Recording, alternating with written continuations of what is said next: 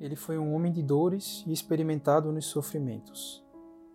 O profeta Isaías chama Jesus Cristo homem de dores, porque ele foi um homem criado expressamente para sofrer e começou desde a sua infância a sofrer as maiores dores jamais sofridas pelos homens. Adão, nosso primeiro pai, gozou algum tempo as delícias do paraíso terrestre.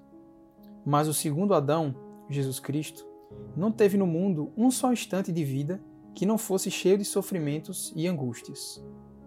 Já antes de nascer, foi afligido pela vista de todos os tormentos e de todos os sofrimentos que o aguardavam no decorrer de sua vida, e sobretudo no fim dela, em que devia morrer mergulhado num abismo de dores e opróbrios, segundo a predição de Davi. Desci ao fundo do mar e a tempestade me submergiu.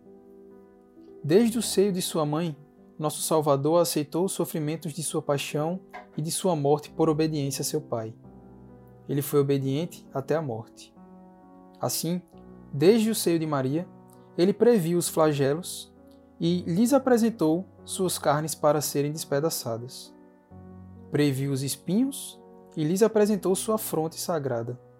Previu os cravos e lhes apresentou suas mãos e seus pés. Previu a cruz e lhe ofereceu sua vida. E assim, desde o primeiro momento de sua existência até a morte, nosso divino Redentor sofreu um martírio cruel e contínuo e o ofereceu a cada instante por nós a seu Pai Celeste. Afetos e súplicas.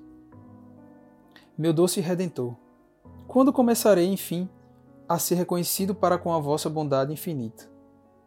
Quando começarei a reconhecer o amor que me mostrastes e as dores que sofrestes por mim? No passado, em vez de amor e gratidão, vos paguei com ofensas e desprezos. Serei eu sempre ingrato para convosco, meu Deus, que nada poupastes para ganhar o meu amor? Não, meu Jesus, não será mais assim.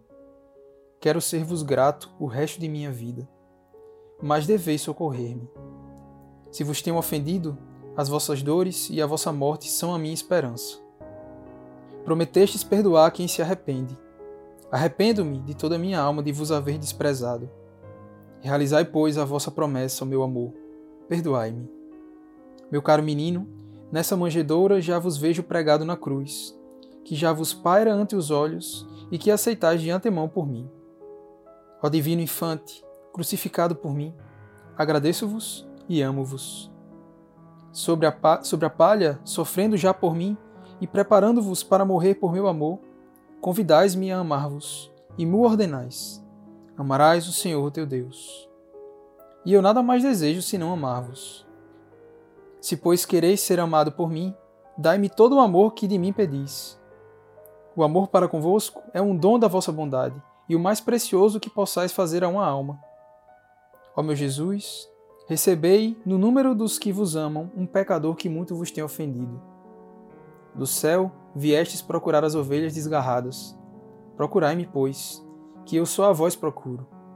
Quereis a minha alma, e minha alma não quer outra coisa senão vós. Amais os que vos amam. Eu vos amo. Amai-me vós também. E se me amais, prendei-me ao vosso amor, e prendei-me de tal forma que nunca mais me possa separar de vós. Maria, minha mãe, socorrei-me. Seja também glória vossa ver o vosso divino Filho amado também por um miserável pecador, que outrora muito o ofendeu.